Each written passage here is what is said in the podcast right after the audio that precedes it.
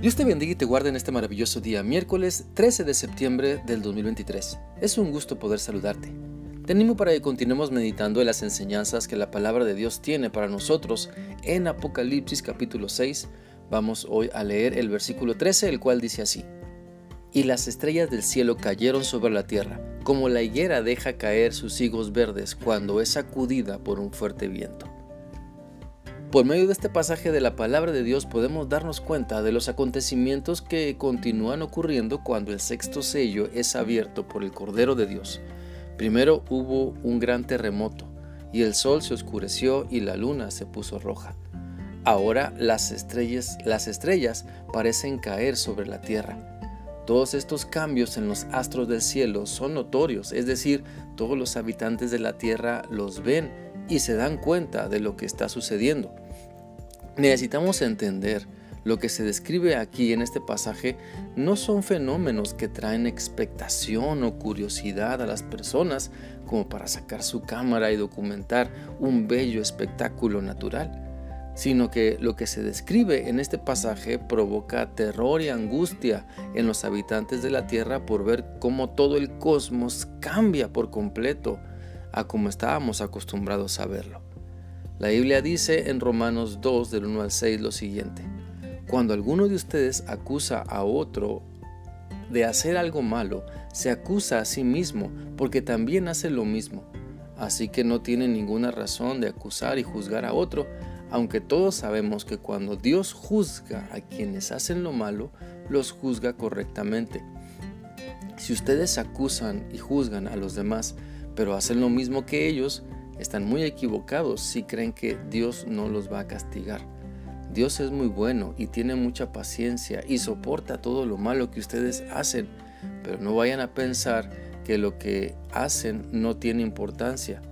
Dios los trata con bondad para que se arrepientan de su maldad, pero si insisten en desobedecerlo y no se arrepienten, harán que Dios les aumente el castigo. Llegará el, día de su juicio final, cuando Dios juzgará a todos y muy enojado los castigará a ustedes, porque Dios le dará a cada uno lo que se merece. Mira, debemos entender que Dios nos llama al arrepentimiento para que podamos cambiar, para que podamos ser transformados por su maravilloso poder, para que dejemos de practicar el pecado deliberadamente y ahora tengamos una mejor conciencia renovada por el Espíritu Santo para hacer su voluntad. Sin embargo, muchas veces es triste ver cómo hasta que no estamos viviendo las consecuencias de nuestras decisiones, hasta entonces nos acordamos de Dios y clamamos a Él pidiendo misericordia. ¿Sabes? Casi nadie pide a Dios que su juicio venga sobre Él. No es muy común que algún seguidor de Cristo clame al Señor pidiendo que sus justos juicios se hagan presente en su vida, porque sabemos lo que esto implica. Por eso, siempre o la mayoría de las veces le pedimos a Dios que su misericordia se manifieste, que su gran bondad se haga presente en nuestra vida, porque muchas personas prefieren ver a Dios lleno de amor que manifestando su juicio sobre la humanidad. Pero el día llegará donde el juicio de Dios comenzará a aplicarse a la humanidad y por eso Dios nos da la oportunidad hoy de cambiar, de arrepentirnos y buscar a Dios, de confesarle nuestros pecados para recibir su perdón y entonces alinearnos a su voluntad para dejar de seguir viviendo como perversos, egoístas, materialistas o corruptos. Quiero invitarte, quiero animarte para que no esperemos a que las consecuencias de nuestras malas decisiones nos alcancen, Mostremos arrepentimiento a Dios, seamos humildes y sencillos para reconocer que no somos buenas personas y que necesitamos a Cristo para que nos limpie de nuestra maldad. La Biblia dice en 1 de Juan 1:9, pero si reconocemos ante Dios que hemos pecado, podemos estar seguros que Él, que es justo, nos perdonará y nos limpiará de toda maldad.